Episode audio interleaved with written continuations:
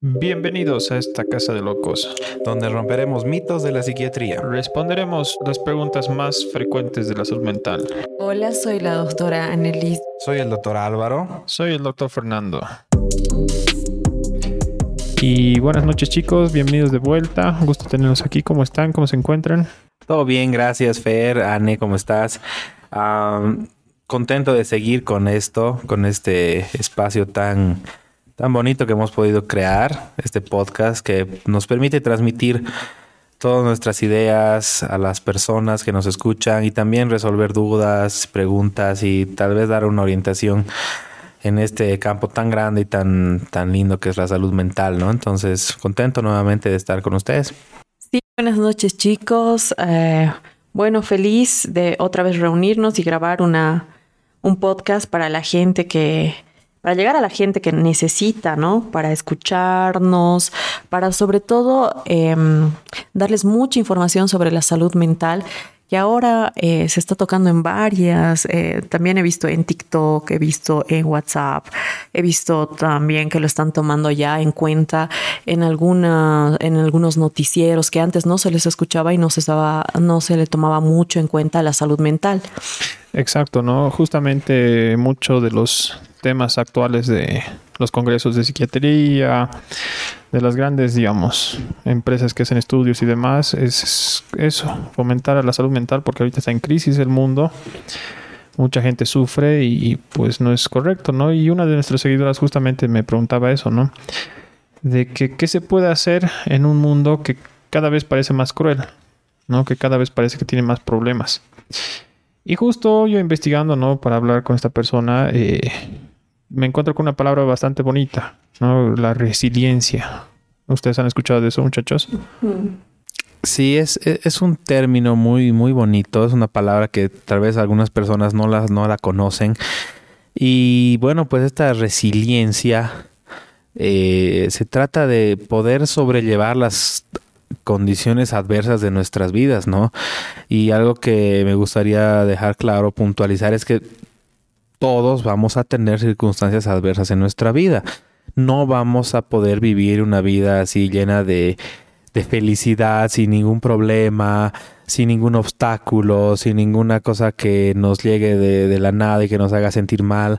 Yo creo que eh, a partir de ahí tenemos que desarrollar esta capacidad de poder sobrellevar, enfrentar las adversidades y poder también eh, manifestar nuestras capacidades, ¿no? O sea, hacer eh, brillar las, las cosas que tenemos cada uno de nosotros en situaciones difíciles. Y creo que eso se trata la resiliencia, ¿no? Sí, exacto, como dices Álvaro, ¿no? O sea, esa capacidad que tenemos de adaptarnos a las circunstancias malas que pueda haber.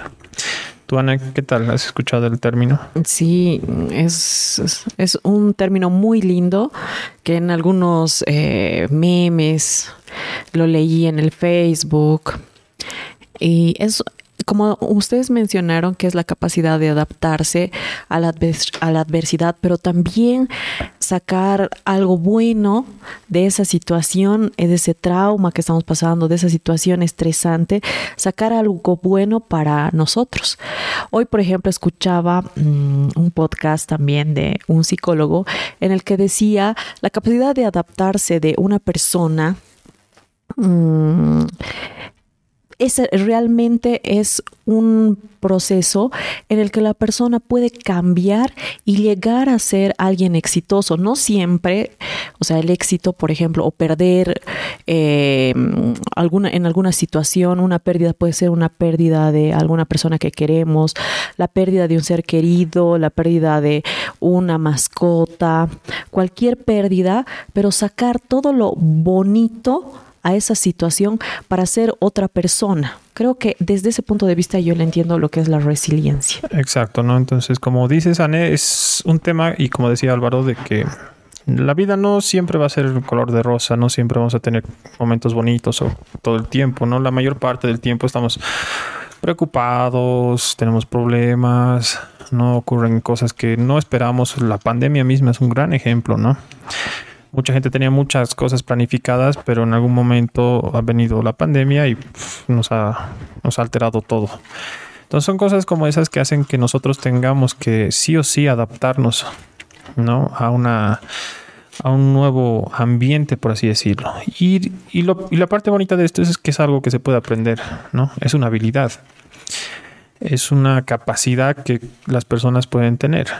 Exacto. Muchas veces es algo que se les hace más fácil a algunas personas y a otras les cuesta un poco más, ¿no? Eh, un ejemplo bastante bonito de esto es el de las, los chicos, las chicas, digamos que vienen de ambientes económicamente deprivados o, que tienen dificultades familiares, familias inestables, eh, violencia, víctimas de eh, padres, digamos, negligentes, ambientes escolares adversos, son víctimas de acoso escolar, eh, también sexual, ¿no? Generalmente pueden padecer, ser víctimas de, muchos tipos de abusos, pero que sin embargo tienen esta capacidad de sobreponerse y poder llegar a ser eh, personas que pueden disfrutar de sus vidas, ¿no?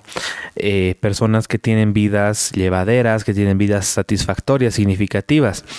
No, no quiero decir vidas felices, porque eh, como les decía al principio, entonces la felicidad y el sufrimiento son dos caras de la misma moneda. No, no podemos tener una vida completamente feliz es, algo que no es eh, realista pensar, pero puedes tener una vida que sea satisfactoria y a pesar de haber tenido un montón de estas situaciones, uno podría pensar, ¿no? Como por ejemplo, uh, pucha, tiene tantos problemas en su vida, eh, tiene una familia que no lo cuida, eh, tiene abuso, tiene un, amigos que están en drogas, tiene gente que se dedica al crimen, pero ha salido adelante uno pensaría, no, es que con todas esas cosas en contra, lo más probable es que también haga lo mismo y tenga una vida que pueda ser...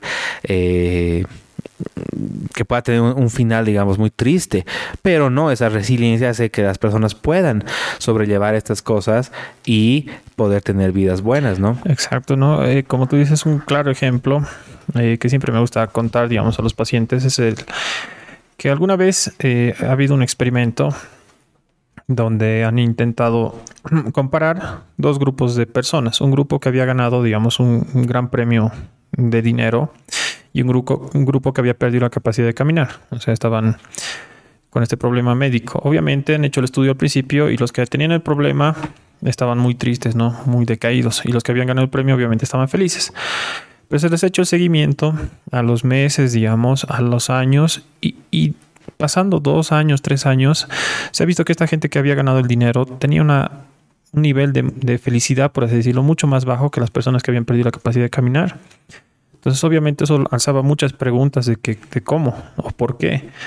Y es porque estas personas habían desarrollado, a las que han perdido la capacidad de caminar, una forma de ver el mundo donde cada cosa pequeña, digamos, que podía darles alegría, les llenaba y les daba más esperanza o más motivación. En cambio, estas otras personas que tenían, digamos, la vida fácil, hacía que muchas cosas pequeñas se vuelvan grandes en los problemas, ¿no? Entre parejas, amigos, trabajo y demás. Como pueden ver, esto de la resiliencia actualmente se está volviendo un tema bastante grande de estudio en el mundo, justamente por eso, porque hay lugares inhóspitos en este, en este planeta donde la gente vive y muchos de ellos disfrutan su vida, ¿no? Y muchos de nosotros tenemos, digamos, muchos privilegios, por así decirlo, pero aún así sufrimos o tenemos depresión o tenemos ansiedades.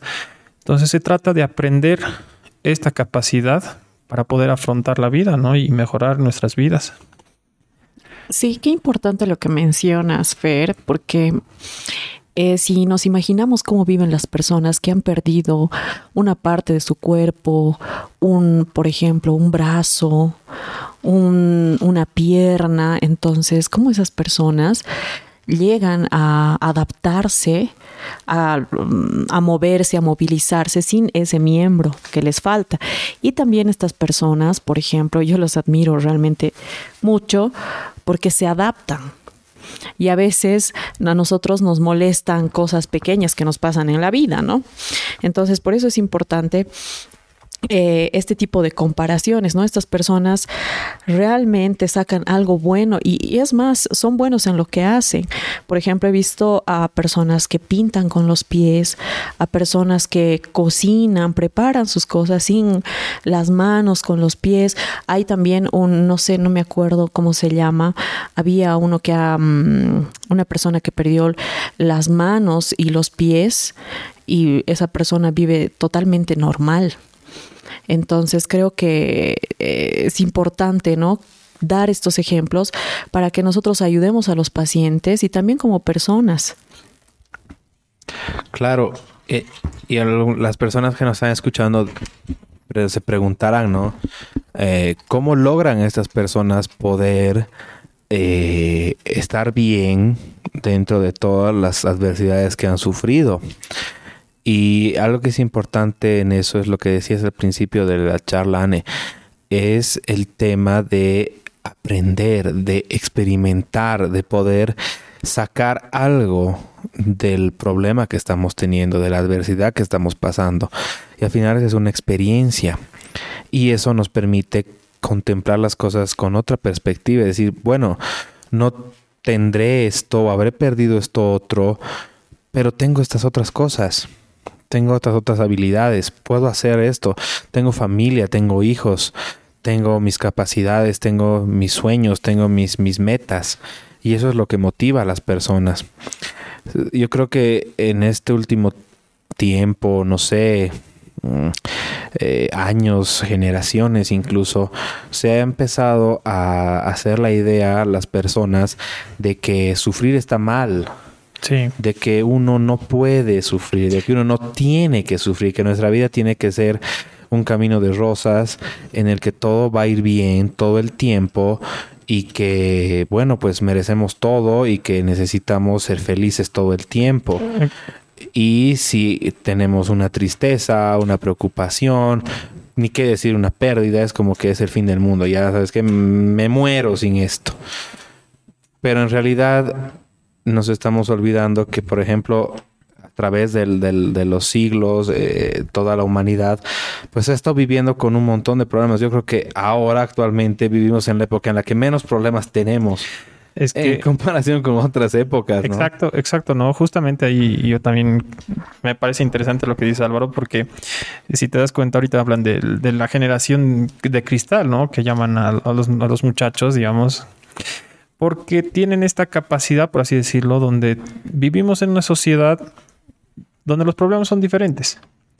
Ya no son los de antes, digamos, ya no son esas guerras que existían, por así decirlo, ¿no? En la era medieval, donde tienes que ir con tu espada. O ya no son las guerras, ¿no? Que existía con armas. Y... hace menos de 100 años hubo un montón de guerras. Exacto. Entonces, no es justo decir una, o sea, una era de cristal porque no saben lo que es sufrir. Simplemente el, tipo de sufrimiento ha cambiado, porque es algo, es algo que es necesario, por así decirlo, es algo que siempre va a existir. El punto es aprender a afrontarlo. No es decir, ah, como tienes todo, o sea, tienes casa, tienes eh, familia o tienes dinero, entonces no puedes sufrir. O tienes salud, entonces no puedes ser triste, digamos, no puedes pasarla mal en algún momento. Eh, de eso se trata, ¿no? Y eso yo creo que es la nueva, el nuevo enfoque, por así decirlo, de la salud mental en no solo medicar a la gente para que se sienta mejor, sino darles herramientas para que puedan afrontar su vida cotidiana, un mal trabajo, una familia dificultosa tal vez, ¿no? Eh, problemas en el colegio, pensar diferente, ¿no? Que ahora está muy de moda ese el tema de aceptar a todos y todo de cómo se piense. Más que aceptar a todos, o sea, de, exigir eso, es que uno pueda vivir con lo que piense feliz. Exacto. Yo creo que eso es, muy importante. No tenemos que eh, pensarnos como, como, como individuos en base a lo que tenemos o lo que no tenemos o, o, a lo que el mundo nos está dando, sino en lo que queremos para nosotros, en lo que, que queremos para nuestra vida.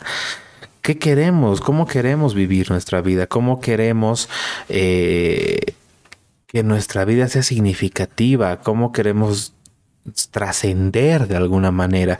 Y en base a eso, pues vamos a trazarnos metas y objetivos. Y es decir, bueno, yo quiero hacer esto, quiero hacer esto otro, quiero eh, dejar esto al mundo. Y en el camino me voy a tropezar un montón de veces y eso no me, no me tendría que hacer caer.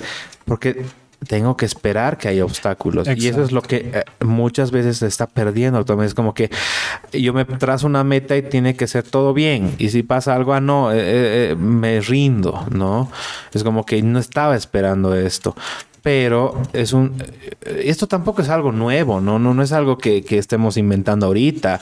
Esto se ha manejado hace miles de años. Por ejemplo, las culturas orientales, ¿no? Por ejemplo, eh, con tradición budista, taoísta, pues hablan de esto, ¿no? El yin y el yang, el bien y el mal, la felicidad y la tristeza. Eh, y de eso se trata. Y la verdad es que tenía mucha sabiduría en sus palabras. Y la verdad es que hemos olvidado mucho de Exacto. Exacto. La filosofía estoica misma, digamos, que ha nacido justamente en época de, tanto problema y pérdida, ¿no? O sea, una capacidad de aceptar la pérdida como parte de la vida y, ser, o sea, y ser feliz con eso, por así decirlo. O sea, estar tranquilo sabiendo de que es algo parte de la vida. ¿no Sí, eh, por ejemplo, muchas veces vienen pacientes mujeres y pacientes varones. Eh, a mí me pasó esta semana que vino una señora y me decía, ¿no? Que eh, ha tenido una, una ruptura amorosa. me decía que nunca le había pasado, nunca le había dolido tanto una ruptura, ¿no?